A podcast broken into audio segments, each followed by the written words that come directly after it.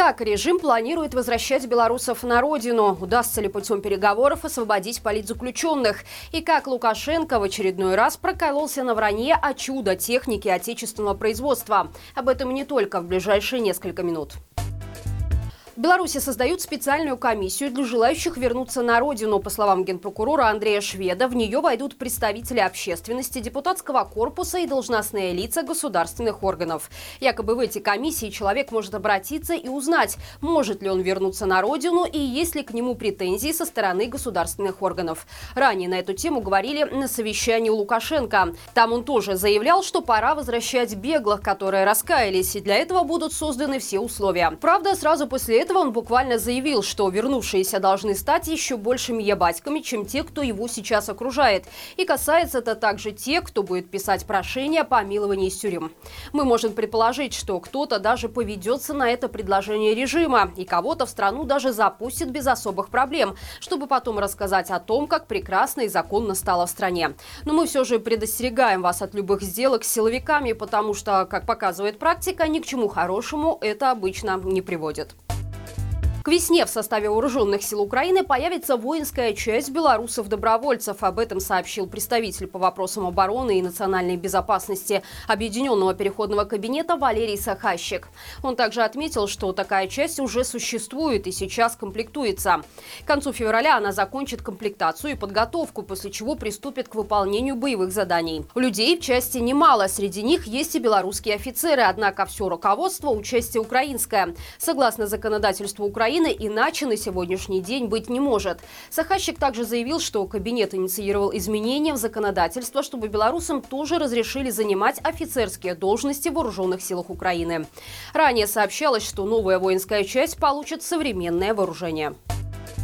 Объединенный переходный кабинет объявил о работе над созданием Международного фонда реабилитации белорусских политзаключенных. Сейчас поддержка есть в виде донатов, но их становится все меньше. Поэтому Тихановская ведет переговоры с главами стран Евросоюза, чтобы некоторые из них объединились и на государственном уровне могли помогать узникам совести в Беларуси. Более того, стало известно, что сейчас идут переговоры по освобождению некоторых политзаключенных. Есть даже список тех, кто первым может оказаться на свободе. Среди них женщины, несовершеннолетние, больные и люди с инвалидностью. Представитель иностранных дел кабинета Валерий Ковалевский подчеркнул, что после таких переговоров уже были освобождены некоторые узники совести. Однако информацию о них мы получим совсем не скоро, так как пока это очень рискованное дело. Также пока неизвестно, кто именно участвует в процессе переговоров и какие страны. Тем не менее, такие возможности кабинет Тихановской ищет. Известно только, что эта работа ведется совместно с правозащитниками и родственниками политзаключенных заключенных и гуманитарными организациями. Президент Украины Владимир Зеленский не упомянул Беларусь в поздравлении с годовщиной восстания Калиновского. Торжества по этому случаю проходили в Варшаве. В мероприятии участвовали президенты Польши и Литвы, а Украину представлял посол, который зачитал послание от Владимира Зеленского. В своем письме он заявил о народах, объединившихся 160 лет назад против российского империализма, но не упомянул среди них белорусов. Январское восстание ускорило национальное возрождение и освободительное движение на территории современной Украины Украины, Польши и Литвы, написал Зеленский. Нет упоминания о нашей стране в описании сегодняшних событий в Украине. Президент Литвы Гитанас Науседа в сообщении о торжествах в Твиттере также не упомянул о Беларуси. Зато Анджей Дуда выразил уверенность, что свобода и воля к самоопределению возобладают и в нашей стране. Напомню, что национальное освободительное восстание 1863 и 1864 года проходило на землях Беларуси, Литвы, Польши и Украины, входивших в состав Российской империи. Повстанцы тогда потерпели поражение, а руководивший ими Костусь Калиновский был повешен в Вильнюсе.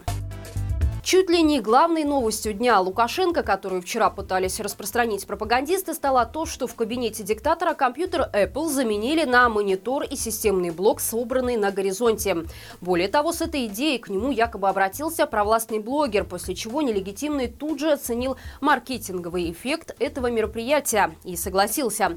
Монитор и системный блок действительно установили, как и клавиатуру, на которой зачем-то приклеена надпись «Не вскрывать». Только вот спустя пару минут журналисты отыскали на сайте Алиэкспресс монитор, который расположением кнопок на задней стенке уж очень напоминает горизонтовский. Цена китайского аппарата фирме Амниты зависит от размера и характеристик, но его стоимость варьируется от 100 до 320 евро.